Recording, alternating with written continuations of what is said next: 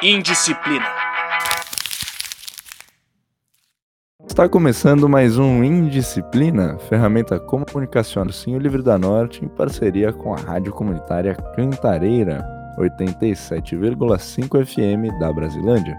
Você nos ouve através das ondas do rádio na 87,5 FM da Brasilândia, no site da rádio www.radiocantareira.org, nos principais agregadores de podcast e no canal do YouTube do Cursinho Livre da Norte. Quem fala aqui é o Picareta e eu estou com mais dois aqui hoje para gravar o programa comigo. Se apresenta aí Mônica e João. Olá pessoal, eu sou a Mônica. Ingressei aqui no Cursinho Livre da Norte esse ano e estou participando do meu primeiro episódio do podcast Indisciplina. Salve, salve, gente. Aqui é o João. Muito feliz aí poder participar desse assunto tão interessante vamos que vamos. E qual é o grande assunto super interessante que nós vamos tratar hoje? Se você está ouvindo na rádio, você não sabe qual é ainda. Se você clicou aí para ver no podcast, aí realmente você já sabe qual é, mas o assunto é ciclomobilidade, mobilidade em bicicleta, principalmente mobilidade urbana, né? Usar a bicicleta aí como meio de transporte para fazer suas coisas aí no dia a dia. Então, hoje a gente vai falar um pouco sobre isso, como abordar aí desde o começo nas nossas vidas da bicicleta aí, como que a gente começou a usar a bicicleta para dar uns rolês na cidade e vamos discutir um pouquinho sobre os problemas aí da, das nossas cidades e, que são gerados pelos carros aí. Sem mais delongas, vamos para o episódio. Então, para a gente dar aquela ignição no nosso programa, vamos começar perguntando aí que bicicletas nós usamos, que bicicletas vocês usam e qual que é o nome delas? Gente, qual bike eu uso, eu não sei especificamente assim, mas é uma comum, tipo, com marcha e tudo mais. Na verdade, a bike era do meu pai, ela ficou encostada por anos lá na, na garagem e aí eu só acabei me apropriando dela. E o nome da minha bicicleta é Tennessee. Tennessee. E você, João? Olha, isso aqui vai soar como um insulto aí pro, pros e para ciclistas de plantão, mas minha bike não tem nome. Eu chamo de bike mesmo. mas agora eu tô pedalando uma Caloi Estrada, uma speedzinha, né? Aquelas de pneu fino. Mas eu comecei pedalando com uma mountain bike bem simples. Comprei esses OLX, Mercado Livre da vida. E aí eu pedalava em Campinas, né? No começo, na época da faculdade, ia de bike pra faculdade. E aí era uma bike bem zoada, assim, acho que eu paguei 80 conto na bike, sabe? Era uma bike bem simples mesmo. E a ideia era pegar ela ida e volta da faculdade. Era uma bike pesada. Enfim, imagina, é isso aí. Uma bike hoje em dia devia ser uns 120 conto. Mas aí eu fui, comecei a pedalar speed, né, recentemente, né? Peguei uma daquelas bem antigonas, sabe? Aquelas dos anos 80. Aquela Caloi 10. Não era Caloi, mas era Caloi. Isso. Monarch? Isso, era. Aí eu comecei a pedalar, pedalar e eu comecei a ficar apaixonado, assim, com a bike, né? Principalmente na questão da, da velocidade que ela pega, né? De como você, você dá um rolê longo com ela. Enfim, é, eu senti que era bem diferente das bikes que eu já tinha pedalado. E aí fui gostando, só que daí eu vi que o quadro dela era pequeno para mim, né? Quando eu comprei não sabia essa questão do quadro. E aí agora eu tô com uma melhorzinha, assim, que já é ideal pro meu tamanho, né? Ela, ela é melhor o passador de marcha, né? Então com essa aí, com essa Caloi, Caloi É, eu, eu tenho duas bicicletas, na verdade. Eu tenho uma mountain bike, que se chama Gringa, e eu tenho uma fixa que é uma Caloi 10 que foi adaptada para fixa, né? O nome dela é Abelhinha, porque ela é preta, preta e amarela. Mas eu já tive outras duas bicicletas aí na minha vida. Uma delas, que foi a bicicleta que eu aprendi a andar de bicicleta, era uma Caloi Expert, daquelas BMX que eu ganhei quando era criança. Ainda com rodinha essa bicicleta. Mas aí depois eu aprendi a andar sempre nela. E teve uma outra que era uma Caloi Aspen, que é uma Eu acho que na época ela, é uma, ela era considerada uma mountain bike, mas é que ela não tinha suspensão, né? Aquelas mountain bike veiona, assim. Ela era meio rosa, assim, rosa meio, meio roxo, sei lá. E o nome dela era Dilma.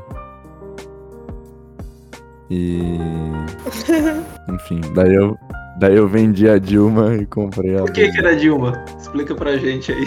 Cara, eu não consigo lembrar por que, que era Dilma, na real. Mas enfim, onde é que vocês aprenderam a andar de bicicleta? Eu, Jogar bomba de fumaça aqui e sair correndo. É, né? Aham. Mas a gente não esqueceu, tá? É, Eu demorei muito pra aprender a andar, porque eu tinha muito medo. Então, eu sempre tentava quando eu era criança e assim, ninguém, nunca na vida conseguia me ensinar. E aí, quando eu tinha 18 anos, uma amiga minha, tipo, falou: Vamos lá, vai. Aí ela teve toda a paciência, calma do mundo, pra me ensinar. Depois eu caí 50 mil vezes. E depois que eu aprendi, eu ainda levei um tempo, assim, pra começar a andar de verdade, sabe? Tipo, eu aprendi a andar com 18 e fui realmente começar a pedalar com, sei lá, 26, 27. Foi um processo muito longo, gente. Massa, mano. Eu acho que é da hora. Normalmente, tipo, a galera desiste de aprender quando tá velho porque acha que tinha que ter aprendido quando era criança, né? Sim, eu conheço muita gente que tem esse discurso, ai, não, porque eu já tô velho, tenho medo. E sei lá, cara, eu, tive, eu sempre tive muito medo, e às vezes até hoje, assim, eu vai, vou trabalhar de bike, tenho medo, né, de pegar minha vida movimentada. É um negócio que é medo, né? Medo você tem que trabalhar todo dia, não adianta. E não é um processo fácil, né? Eu tinha medo de atropelar, sabe? Porque eu tinha dificuldade de desviar. E aí eu sempre achava que eu ia atropelar alguém. E você, João? Olha, eu comecei a pedalar, eu acho que eu aprendi a pedalar quando eu era criança, com bicicleta de rodinha. Acho que foi a minha primeira lembrança, a lembrança mais antiga, na verdade, né? E aí eu aprendi, só que daí eu não tinha hábito de pedalar, não. Eu voltei a pedalar quando eu tinha aí meus 20, 21, que foi justamente quando eu me mudei pra Campinas. Aí lá eu pedalava todo dia, né? Todo dia só, só bike, só bike. Aí depois eu voltei pra São Paulo e eu comecei a pedalar pra ir pro trampo, né? Então eu pedalava aí de segunda a sexta-feira. É, um trajeto curto, né? Não era, não era muito longo. Mas era um trajeto do Brás, né? Da região do Brás. Então, vocês sabem, né? Vocês são de São Paulo, vocês só conhecem o Brás, né? Trajeto muito conturbado, com muito trânsito, muito caótico, né? E horário comercial que eu pedalava. Foi isso, são essas lembranças que eu tenho. Mas você, passa, você pedalava passando por cima das pessoas? Como é que você pedalava no braço? Na avenida mesmo, mano. Pegava aquela avenida Celso Garcia, Rangel Pestana, ou às vezes ia por dentro. Eu ia muito no corredor de ônibus, né? E aí meio que naquela, né? Tipo, olha, sei lá, pra entrar na avenida. Quando dá pra entrar, você vai tentar ir mais rápido que o busão pra ele não vir buzinando por atrás de você. Ou às vezes, quando tava muito trânsito, eu tentava vir por dentro, né? Por dentro do braço ali, pelas lojas e tal. Ia, às vezes jogava um pouquinho na calçada. Aí quando eu tava com o mountain bike, né? Jogava um pouquinho na calçada e voltava pra rua. tá? Ou às vezes levantava da bike e levava um pouco na mão, porque tinha lugar que não dava. Agora, com a speed eu não consigo fazer isso, né? Não consigo subir uma calçada com a speed, então. Isso aí também acaba tendo outra dinâmica, né, no pedal, porque você tem que pedalar de acordo com o que a bike te possibilita também, né? Que é- são bikes totalmente diferentes. Então quando eu vou pedalar com a speed, eu vou só a avenida, né? Pego a avenida, vou na faixa do busão e vai que vai. Aí se o busão vem atrás, paciência. Tô lá, tem que esperar. Mas geralmente rola, assim, o caminho que eu faço, como não é um caminho muito longo, eu consigo manter uma velocidade legal para pegar a faixa de busão. E aí, como tem muitos pontos também de muitos pontos de ônibus, né, na avenida, o ônibus vai parando. E aí eu vou, meto marcha, né? Vou, vou direto. E aí chego no meu trajeto. Mas eu, foi um pouco isso, assim, eu pedalava quando era criança, né? Aprendi. É, aí fiquei um tempo sem pedalar, voltei a pedalar. Depois do no, no meus 20 anos, e até então tô sempre pedalando, né? Quase diariamente. Ó, pro, pro ouvinte que não sabe o que, que é uma speed, uma mountain bike, joga no Google, mas sei lá, tipo, é aquela. A speed é a bicicleta do pneu fininho. E a mountain bike é a bicicleta do pneu grossão. Acho que isso já é uma boa maneira da galera que não manja pensar e lembrar, puxar da memória e entender as diferenças. Mas enfim, comecei a pedalar. Eu aprendi a pedalar em Rio Claro, na verdade. A gente tava fazendo uma viagem, tipo, de família, assim, tipo, galera botou as coisas tudo dentro do carro, encheu o carro de coisa e foi pipocando assim pelas cidades do interior de São Paulo. E aí ele levou a bike junto, né? Só que. Mano, acho que eu tinha essa bicicleta, ela tinha rodinha. Aí, tipo, eu pedalava na rua, na calçada, assim, na frente de casa. E aí, tipo, a rodinha dava aquela travada, né? Então. Daí, e aí eu achava que era uma coisa tipo, ah, não, tem que pôr óleo na corrente. Daí quando a gente chegou em Rio Claro, a gente foi numa bicicletaria, bicicletaria dois irmãos. E aí o cara olhou e falou assim: Meu, que não é óleo na corrente, não, velho. Isso aqui é a rodinha, velho. Aprende a pedalar sem rodinha. Meu pai catou, me, a gente foi num parque lá em Rio Claro. É, fazer daquele jeito que você vai levando a pessoa junto, né? Aí teve uma hora que ele soltou, eu fui e foi isso. Só que eu não andava na cidade também. Eu comecei a andar na cidade com, sei lá, deixa eu fazer as contas aqui. Mas foi cedo, assim, foi tipo com 13 anos mais ou menos. Que aí foi na época que o Haddad tava ponto ciclovia, né? Nossa, que novinho. É, entreguei a idade. Aí foi isso, tipo, eu, eu lembro que foi uma parada muito legal que eu comecei a explorar a cidade, assim, né?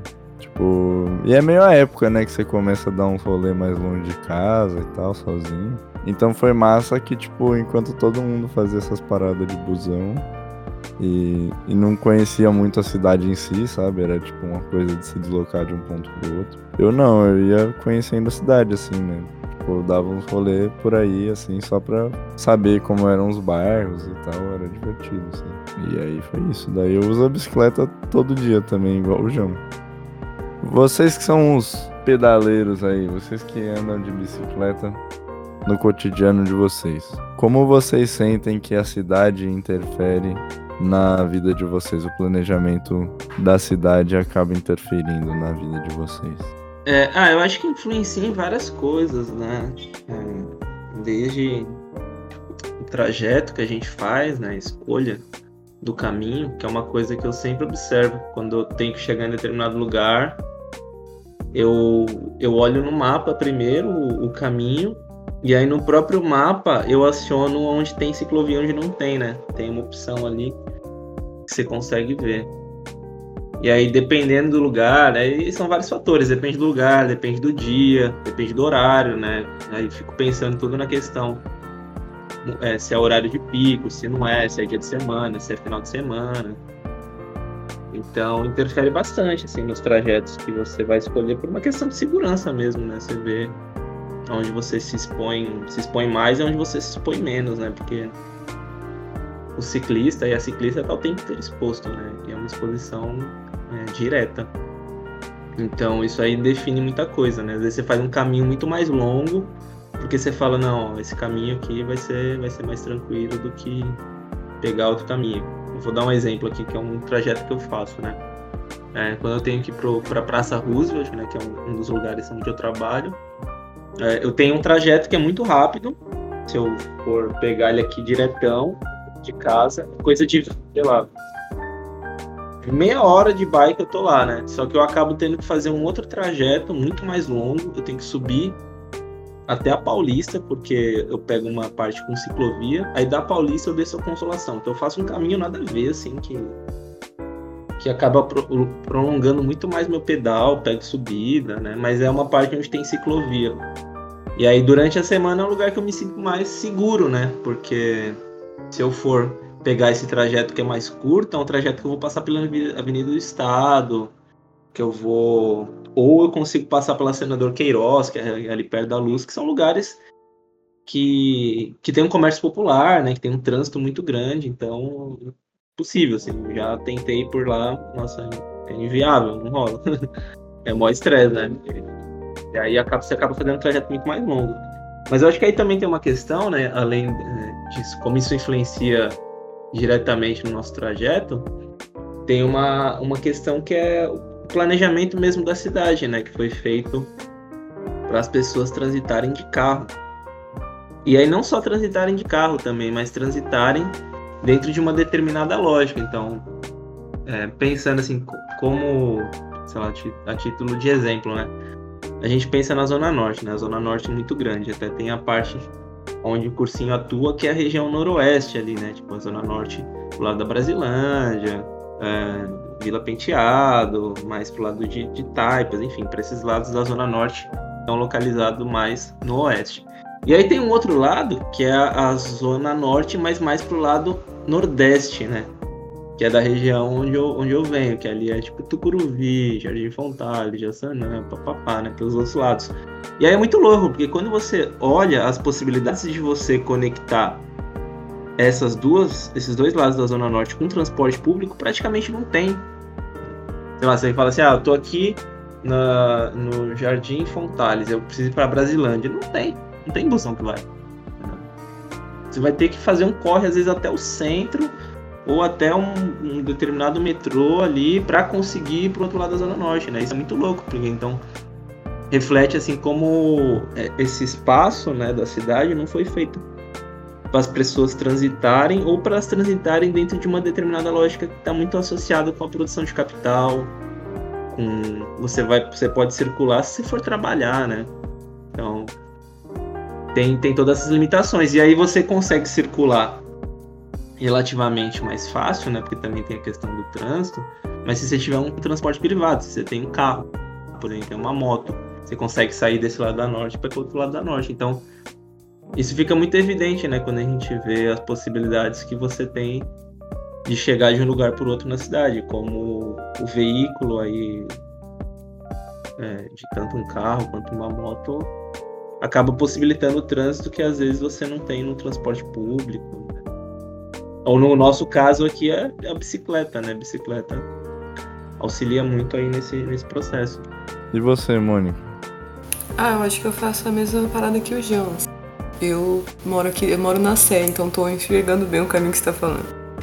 E eu trabalho agora na Cardoso de Almeida. E geralmente eu acabo pegando o caminho que pode sim ser, dar um pouco mais de volta, mas que também não seja tão caótico. E tipo assim, no centro, os horários que eu saio sempre são muito caóticos. A gente meio que vai criando alternativas e meios de conseguir um caminho mais viável pra gente. Tipo, pego a doutora Arnaldo. Tipo assim, não é um trajeto que eu gosto muito de fazer, tá ligado? Meio que não tem como eu fugir desse trajeto também. Porque não tem ciclovia. Então a gente fica na rua total, assim, né? E tem. E tem uns carros lá que é complicado. E assim, a gente, tá, a gente fala muito dessa questão da mobilidade. A Cardoso de Almeida, ela é uma rua que ela não é nem para pedestre e nem para ciclista, porque você não tem uma calçada que dê para você andar direito e a rua toda ela só serve para carro e para ônibus. Então, é, é tipo, não tem como eu fugir porque eu trabalho lá agora, mas é aquela coisa, né, cara? Atenção redobrada, no canto, porque tem um pessoal que vem na maldade. E a gente vai criando meios de, de ter que pegar esses caminhos men menos turbulentos. A gente meio que já, que nem ele falou do, do Braz. Já, mano, eu odeio pedalar no Braz. Odeio, assim. O que eu puder fazer para evitar o Braz, eu evito. Nem que eu tenha que dar um pouco mais de volta. Porque, para mim, se eu tô na bike, não tem problema se o caminho for mais longo. Porque vai ser mais prazeroso para mim, sabe? Eu prefiro estar tá na bike, mesmo que eu demore, sei lá, 20 minutos a mais, do que dentro do transporte público. E quando tem assim, esse cenário muito caótico de carro, gente, tudo circulando no mesmo espaço, eu, nossa, eu fico muito aflita. Eu acho que eu sou meio claustrofóbica, então eu tenho um pouco de dificuldade de pedalar em lugares estreitos, sabe? Então, eu, por exemplo, às vezes eu tenho que pedalar numa fileira de carro. Eu até pedalo, mas é difícil para mim. Mas a gente vai driblando essas coisas. Mas eu. É isso, assim, a gente eu também pesquiso bastante antes de ir. Eu sou bem perdida, mas a gente, a gente aprende desse jeito, né? E conforme a gente vai conhecendo, a gente vai conhecendo, vai, tipo, pegando o jeito dessas alternativas que a gente se sente mais à vontade de fazer, sabe? O bom da bike é isso também, né? A gente, eu acho que a gente tem essa.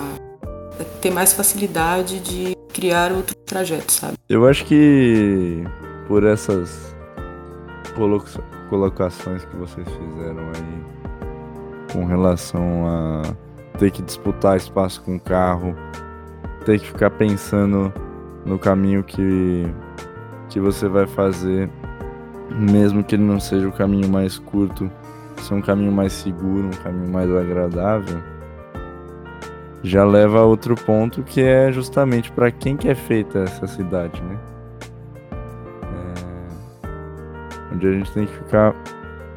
A gente não tem uma real liberdade de ir e vir, né?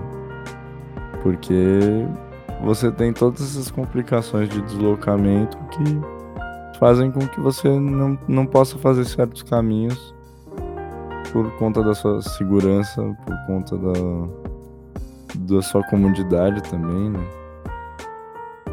O que, que vocês têm para falar disso? Então, é muito louco isso, né? Porque quando a gente tá pedalando, a gente tem que tomar cuidado não só pela gente, porque a gente não pode contar que a pessoa que tá dentro do carro, a gente não pode contar que ela vai realmente pisar pela nossa segurança.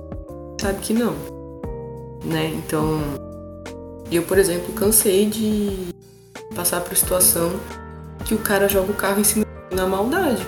Depois que ele passa ele meio que vai pro outro lado, sabe? Então, fala assim, foi à toa que você estava colado em mim. Sendo que não tinha necessidade, uma rua ampla. E é isso que é, isso que é foda, porque é, a gente tem assim muitas ruas que tem muitas faixas e nem tem trânsito. E a gente sente o incômodo do cara com a gente. Mano, a gente é um pedacinho de nada no meio de tanto transporte, sabe? O cara se incomoda com a gente tá a rua. E é isso, isso que é foda, né? Porque muita rua, tipo, muito da cidade, ela não é feita pro ciclista. Tipo, obviamente, isso tem mudado. Mas isso muda, assim, de uns 10 anos pra cá, talvez. Menos. É a, a passos muito lentos. E mesmo assim, os caras que estão dentro do carro usam também, porque motorzão, eles querem ser filha da puta, eles são. Por isso vem na maldade também. E a gente, a gente tem que lidar com o emburacado, lidar com a maldade que tá no transporte que é tipo muito maior que a gente, pode arrebentar, sabe?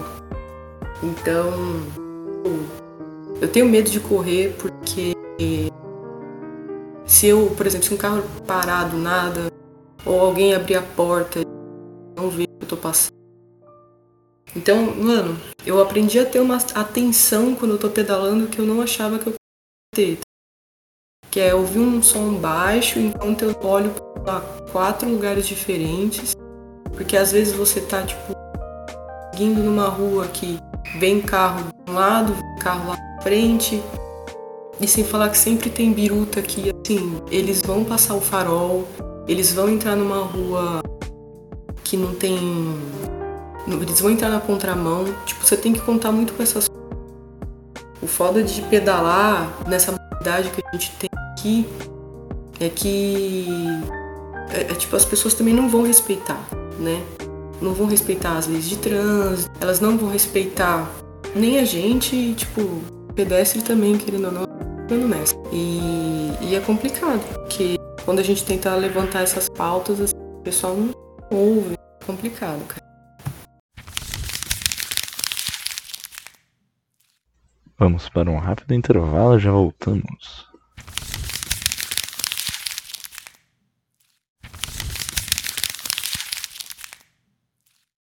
Acho uma parada que você comentou do som que é muito doido que quando eu vou fazer um pedal mais longuinho assim, e que passa por avenidas muito movimentadas, assim, do tipo Salim Faramaluf, Marginal, eu sempre chego em casa meio atordoado, assim, sabe? Meio com uma sensação de cansaço psicológico, assim, de ter que ficar lidando e prestando atenção nessas coisas o tempo inteiro e o barulho é muito alto também, sabe?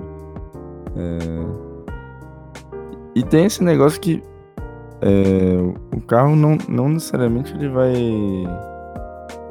ele vai trazer problemas problemas para o cara que tá ali lidando diretamente com ele, né? Tipo, o ciclista que tá ali na rua, sabe?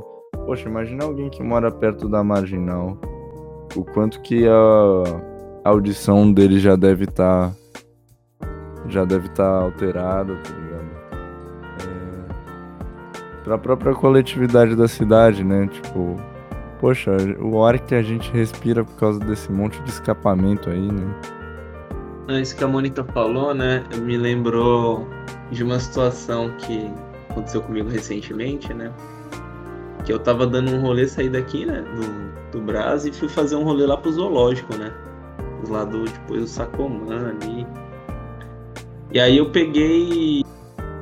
Peguei a Avenida do Estado ali, né? Fui descendo, descendo. É, passou ali na. No Monumento da Independência e depois peguei acho que a Ricardo Jafé ali. E fui, fui descendo, né?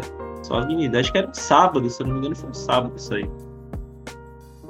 Aí fui descendo, descendo, e lá a, a rodovia, a avenida, né? Acho que até chega, depois pega um pouco da rodovia do, dos imigrantes, mas enfim, é, é bem largo, acho que se não me engano são quatro faixas, ou cinco, enfim. Tem espaço para carro, né? E era um momento que não tava muito movimentado, né? Na ida eu fui, aí na, tava voltando, é, subindo de volta, assim, né? E aí e veio, tinha um taxista atrás de mim, né? Aí eu falei assim, ah, acho que ele vai entrar alguma rua aqui direita. Aí o cara vinha, vinha, continuou, o cara não entrava. Aí daqui a pouco ele começou a vir na bota, né? Começou a vir bem na bota, assim, colado. Aí ficou meio tentando uma ultrapassagem, não tentando, me atrapalhando pra caramba. E não tinha nenhum carro do lado dele, gente. Não tinha carro nenhum, tinha três vias pra ele passar, tá ligado? Mas ele queria ficar naquela minha via, que eu tava na via mais lenta, né? Naquela via direita, ele queria ficar ali. Aí ficou buzinando, ficou buzinando, mano. Aí eu perdi a paciência, comecei a xingar, velho. Eu acho que tem a questão também, assim, né? Você tem que ser um pouco folgado pra andar de bike em São Paulo, né? Porque é isso, você não. Raramente você vê motoristas que respeitam, né? Que entendem ali e tal, falando, não, pô, né?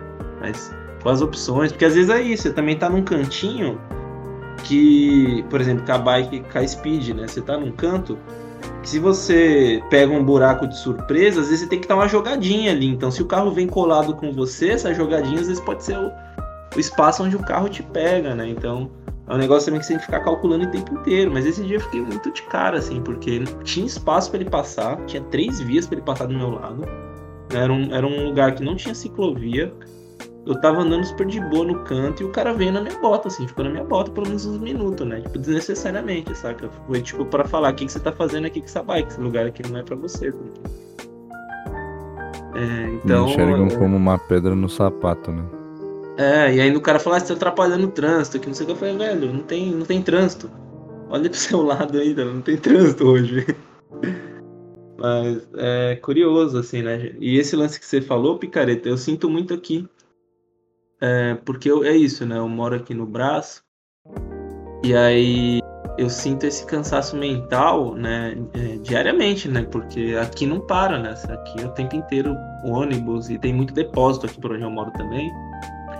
E aí é caminhão, tem muito caminhão, né? Então, mesmo à noite, quando o comércio fecha, aí começa um tráfego que é de caminhão, né? Chegando pro depósito de roupa, depósito daquilo, depósito daquilo outro, de tecido, papapá. E aí passa os caminhão aqui, que às vezes você tá, sei lá, sentado na sala vendo uma TV, ou você tá de boa, que você até assusta, assim, porque passa os caminhão com tudo. 50, 60 por hora aqui numa ruazinha estreita, né? O cara sai da marginal já entra com tudo aqui. E aí eu sinto como isso influencia num, num, desgaste mental, sabe? Às vezes chega no final do dia e você fala, meu, né? Que que, de onde que vem esse cansaço, né? Você não consegue, às vezes, ver uma luz, você tá com, com a cabeça cheia, né? Então, uma, uma parada muito louca. Mas aí, pensando um pouco na, na pergunta que você coloca, né? Dessa ideia da, da cidade para quem, que a gente falou um pouquinho, né? Da, da questão dos carros também. Mas eu acho que tem um ponto que é, que é interessante aí a gente pensar, é, de como a cidade impõe uma lógica, assim, né? Eu, eu já morei em outros lugares, né? já morei, por exemplo, em Campinas, já morei em Florianópolis. E aí eu vejo que São Paulo tem uma dinâmica de tempo e uma lógica, né, do, de ritmo, que às vezes é diferente de outros lugares, né? Então, parece que você sempre tem que estar acelerado. E aí uma coisa que eu sentia muito quando eu estava em outra cidade e vinha para cá, é que eu chegava, né, na rodoviária tal, pá, ia pegar o metrô e eu não tinha tempo, não tava com pressa, não tava com horário apertado nem nada. entrava no metrô, você tinha que entrar no ritmo do metrô, né? Naquela velocidade das pessoas, senão as pessoas também te atropelavam. Se você quisesse andar de boa, olhando para cima, ouvindo um somzinho, não tinha como, não. Você tem que entrar no ritmo que a cidade te põe, né? Porque tá todo mundo naquele ritmo. Se você não fica naquele ritmo, você é atropelado, né? E isso mesmo dentro, sei lá, de um metrô que você vai pegar e tal. Mas como tem uma lógica, né, que eu acho que é uma lógica que é ditada pelo tempo de produção, pelo tempo do capital, não é? Não é uma lógica humana, assim, porque é isso, a pessoa às vezes uma coisa muito comum assim para quem reside nas periferias é uma hora e meia para mais para chegar no seu trabalho, né? Então você gasta aí pelo menos três horas. É, vamos pensar no caso de transporte público ou quem se, se locomove de outra forma. Imagina você gastar três horas do seu dia só com, com locomoção, né? Que era o, o, que eu passava um pouco quando eu morava na Zona Norte e trabalhava no centro, né? Era isso, era uma hora e quarenta para ir, uma hora e quarenta para voltar, né? Então, é muito louco também como isso põe as pessoas num ritmo de alerta, num ritmo de cidade, né? Porque se a pessoa chega atrasada no trampo ali, né, no telemarketing, ela vai, vai receber uma notificação. Chegou três vezes atrasada, é uma suspensão. Aí chegou não sei quantas vezes, pode ser demitido, né? Então, como as pessoas andam na cidade com o objetivo, não, tem que chegar a tal horário para papai e o que aparecer na minha frente é meu inimigo, o que aparecer eu vou atropelar mesmo, porque tá o meu em jogo ali, né? O meu que tá, tá na reta. Mas também isso não exclui essas questões que vocês falaram aí, né? De como tem, tem gente que é cuzona mesmo, assim, dirige na maldade, quer, quer zoar, acha que não tem que estar tá ali, né? Então, são várias coisas que se sobrepõem aí nessa, nessa disputa da cidade, né? E eu acho doido que esse negócio do, do carro, eles estão tentando vender essa ideia de que o modelo do carro é sustentável até hoje, sabe? Ainda mais agora que a gente tá com essas pautas de caos climático e tal. O carro que talvez passasse a ser menos apelativo por conta disso, agora os caras me vêm com um carro elétrico, né? Como se o lítio que você usa para fazer a bateria, se não tivesse que abrir um rombo na terra para tirar ele de lá de dentro. Como se o próprio modelo do carro fosse algo sustentável, né? Poxa, você tem ali um carro para cada família, às vezes tem família que tem dois carros, dependendo do, do poder aquisitivo. Esse carro ele é usado por uma pessoa na maior parte das vezes para fazer o trajeto de casa para o trabalho ele faz barulho, ele polui, ele ocupa o espaço da cidade que podia estar sendo ocupado para outras coisas. Quando ele está estacionado, ele ocupa um espaço que poderia estar sendo usado para outras coisas. Ele, na, na, própria, no próprio deslocamento, gera violências com outras modais, né? Pode ser pedestre, pode ser própria moto, pode ser com bicicleta, enfim. Então, não é algo que você pode chamar de sustentável, né? Mas é uma coisa que eles estão sempre tentando linkar e varrer essa sujeira para debaixo do tapete, né? Sempre, cara, esses dias eu até vi um, um meme que eu achei muito bem pensado. Era uma rodovia, né? com carro a combustível fóssil, né? E aí um, uma rodovia com carro elétrico. Era a mesma quantidade de carro, né? Isso não, não resolve a questão do, do planejamento viário, do planejamento urbano. Né? Não, e até porque. Beleza, você pode ter até um carro elétrico, não emite nada. Mas de onde vem essa eletricidade aí que você tá usando? Tipo, pô, mano, se, se for aqui no Brasil, vem de hidrelétrica e termoelétrica, tá ligado? E hidrelétrica também tem emissão de de gases estufa aí pela represa da parada, enfim. É, hidrelétrica não é uma forma tão limpa assim de gerar energia. Então, sabe, você não tá mudando muita coisa no fim das contas, né? O, o problema é que falta na consciência geral uma noção sistêmica da, da parada, né? Tipo, poxa, eu tô deixando de emitir aqui, mas aí eu tô passando a gerar outro problema aqui na outra ponta, né? Tipo, essas baterias, uma hora elas não vão mais funcionar, elas não são eternas. Onde você vai jogar elas fora? Para você produzir essas baterias, que tipo de resíduo você gera? Para você minerar o lítio que vai ser usado nessas baterias. tipo de resíduo, de impacto que você vai gerar. Então, você para de, de, de destruir de um lado, mas aí você passa a destruir do outro, né? Olha, eu tenho um negócio para falar que vai ser meio polêmico aqui, né? É uma parada que, que eu sempre vejo o pessoal, é, né, os ciclistas e as ciclistas aí postando, que eu acho que é um pouquinho mais complexo. Que tem a ver com isso aí que a gente está conversando agora, mas não tanto. Que é, por exemplo, a gente vê o, a questão aí do aumento dos combustíveis recentemente, né? Toda essa política da Petrobras e tal. E aí a galera fazia a propaganda da bike, né?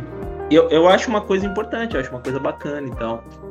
Mas eu acho que tem um, uma questão de fundo que a gente entender como também afeta a gente essa questão da política de preço da Petrobras, um aumento dos combustíveis. Por quê, né? Talvez não afete diretamente, como o pessoal fala, porque a bike não depende de combustível. Eu não vou abastecer minha bike com álcool, gasolina com diesel. Não, né? Lógico. Mas a gente tem que pensar uma, em uma questão mais sistêmica, como você está falando, né, Picareta? Que é onde que vem. Pode ser que com álcool talvez dê para abastecer. Aí, ó. Mas eu acho que tem uma questão que é. ah, entendi o que você disse agora.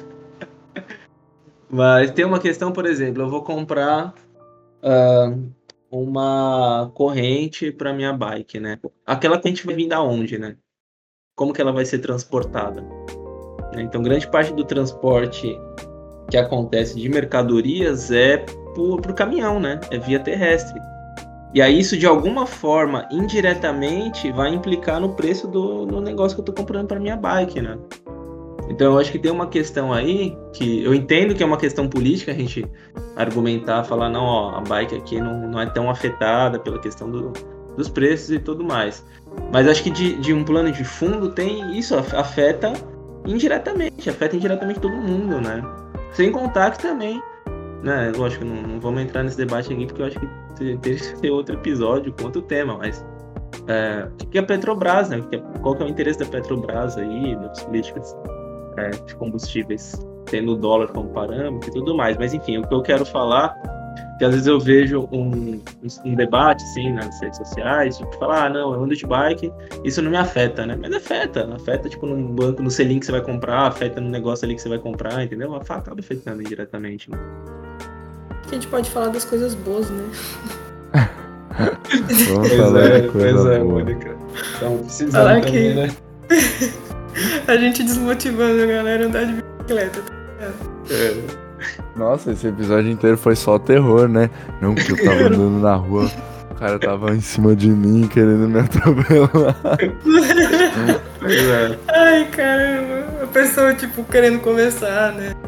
Tipo, não tem, não tem acesso, o carro quer te matar, não sei o que. Cara, deixa quieto. Eu cheguei em casa doido. Pô, cara, é foda, porque, assim, todo dia eu passo nervoso, né? Não vou falar que é mentira.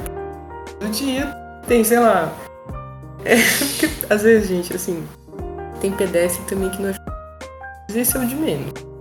Agora, você sempre tem que lidar com alguma coisa que, que tipo, te incomoda. Mas, ao mesmo tempo, é, é, um, é um trajeto gostoso que você faz, assim. Porque uma das pautas que você colocou é sobre considerar o pedal como uma prática de liberdade. E desde que eu comecei, eu senti muito isso, essa autonomia, o caminho que eu faço do meu trajeto, para onde eu vou fazer, o tempo que eu vou levar, sabe? São muitas questões. Assim. Tipo, a gente passa nervoso saindo de casa, eu acho que isso é inevitável. É... Tipo, meu pai, ele dirige há muitos anos e ele passa muito nervoso. De...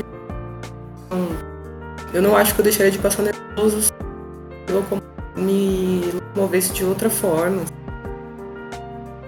Eu acho que são só nervosos diferentes, talvez. Mas é diferente, assim. Você. Eu não sei, mano. Você tá assim aberto, sabe? Dá uma sensação gostosa do ventinho batendo. E pedalar é bom, né? Acho que o João teve uma hora que ele comentou sobre não ter muito.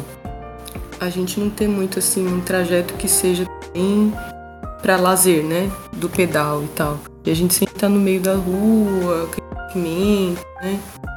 Mas eu acho que quando eu optei em pedalar como a principal forma de me locomover, eu fiz isso com muito gosto e eu não me arrependo, sabe? É... Sempre que eu posso escolher, inclusive, eu tava até brincando com o pessoal.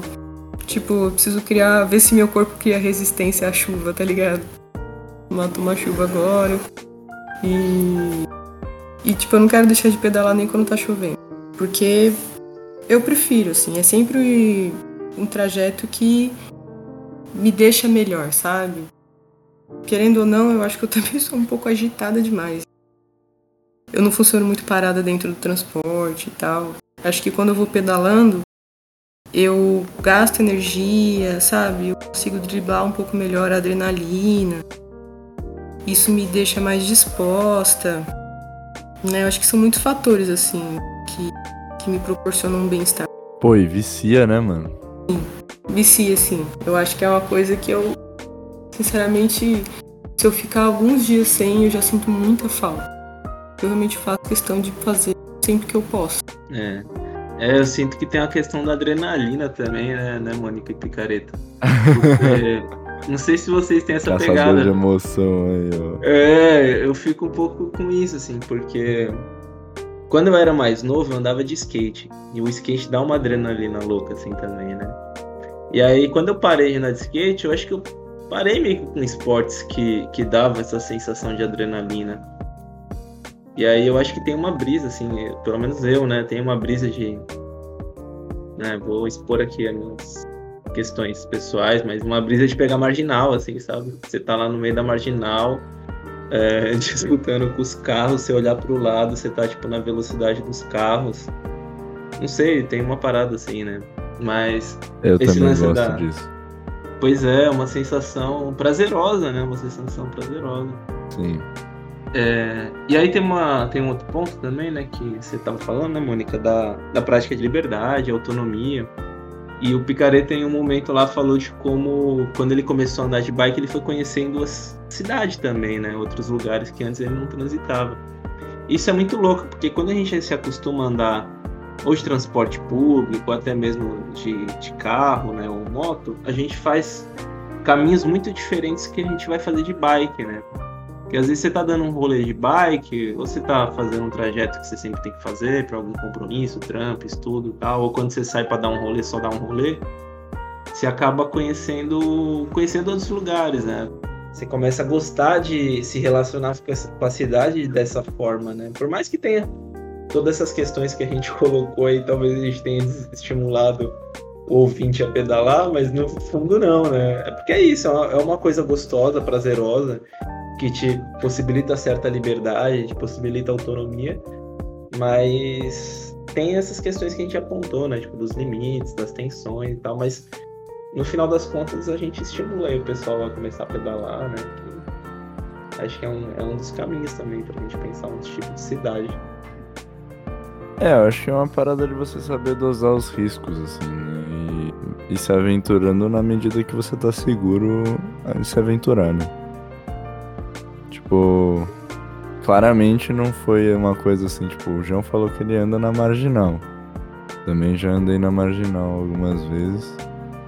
Não é uma coisa tipo, acordamos um dia, decidimos andar de bicicleta, pegamos a bicicleta e fomos pra marginal andar de bicicleta. Tipo, é um processo que leva bastante tempo pra você começar a se sentir seguro de, de pegar ruas mais movimentadas e, sei lá, descer da calçada e passar pra rua, sabe? Sim, é, e é esse processo que eu tô passando com rodovia, né? Porque eu tenho muito receio, assim, de pegar rodovia de bike, né? Enfim, por conta dos acidentes. E também eu fico pensando muito no vácuo, né? Que talvez a rodovia cause quando passa um caminhão, assim, e tal, por mais que tenha acostamento. Então, uma coisa que eu peguei uma recentemente, quando eu tava em Campinas, né? Peguei uma bem, bem curtinha, assim, que era de, de Campinas, ali, da região de Barão Geraldo, acho que até Paulínia, Paulínia em seguida. Que foi, acho que coisa de ida e volta, assim, acho que 20 km, acho que até menos.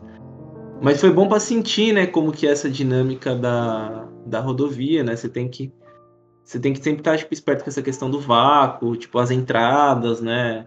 Enfim, é, é outra pegada, mas é isso aí que você falou, né, Picarete? Você vai ganhando experiência na bike, ganhando segurança, aí você avalia, você fala, putz, aqui, né, talvez aqui seja uma boa ideia para tentar, ou ah, vou fazer um pedal em grupo aqui primeiro, pegar umas dicas, né, e depois eu vou sozinho, né, e tal. Conversar com gente que pedala mais tempo. É um processo mesmo, né, um processo bem, bem devagar.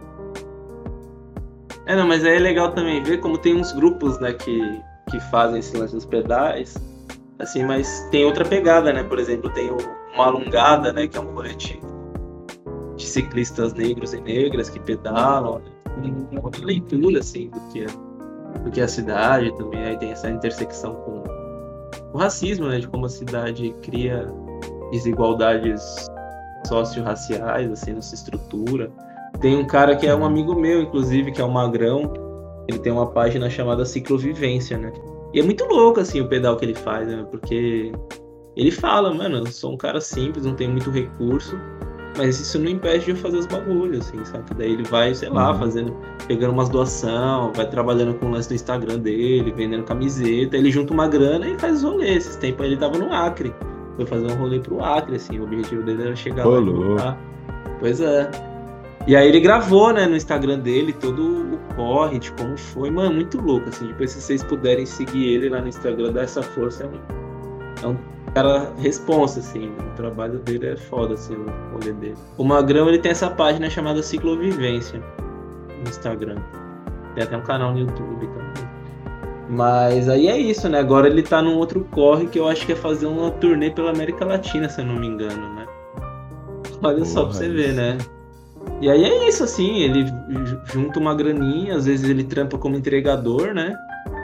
E aí junta uma graninha, investe na bike, pega, vende, vende camiseta, vende, tipo, tem os lances do, das doações, e vai arrumando a bike, vai arrumando a bike e vai indo, assim, também.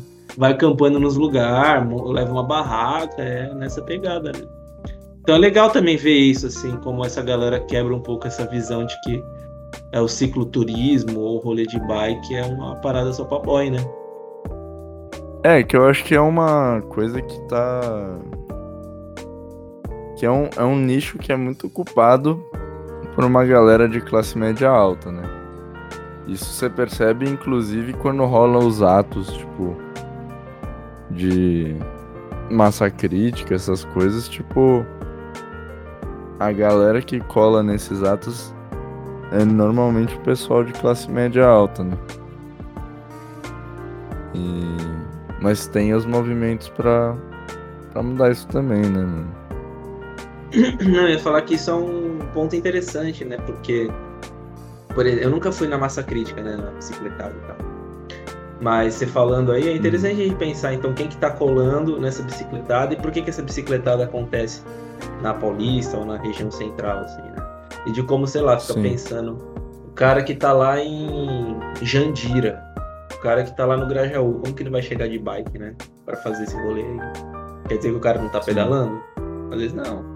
Vezes o cara tá pedalando no bairro dele, o cara tá pedalando num outro circuito que não é o circuito central, né? Então é louco pensar Sim. nessas questões também, porque envolve a gente pensar é, quem, que é, quem que são esses, essas pessoas, né, que estão estão pedalando pela cidade, como que o cara que está no Grajaú, que trabalha no centro, vai vai chegar, né? quanto tempo que ele vai levar, como que ele vai chegar. Porque eu acho bacana a gente defender esse lance das bikes, né? Não, tipo, defender a bike como transporte, né? o direito de transitar com a bike, mas eu acho que a gente tem que pensar é, nessas outras situações, assim, para também não virar um bagulho de exclusão, né? De falar, ah, tá, é bacana para quem mora em Pinheiros e vai para República trabalhar, ou para quem mora em Pinheiros e vai para Paulista. Uhum. Tá, mas eu, o pessoal que sai dos extremos ali, saca? Que sai de Utinga, que sai de Santo André, sei lá, periferia de Santo André. É, o cara que sai lá da cidade de Tiradentes. E aí, né? Como que a gente também vai incluir ele dentro dessa mobilização para né, para pensar que é isso, a gente não quer também uma pauta que só envolva quem mora no centro pro centro, né? Mas que traga também a importância dessas pessoas que estão nesses lugares transitarem também, né? Também tem o direito à cidade, né? Acho que isso é um uhum. ponto importante. Então podemos encerrar, né, pessoal? Esse foi mais um Indisciplina, ferramenta comunicacional do Cursinho Livre da Norte, em parceria com a Rádio Comunitária Cantareira 87,5 FM da Brasilândia. você também pode ouvir esse episódio nos agregadores de podcast buscando por Indisciplina. Obrigado pela sua audiência e tchau, tchau.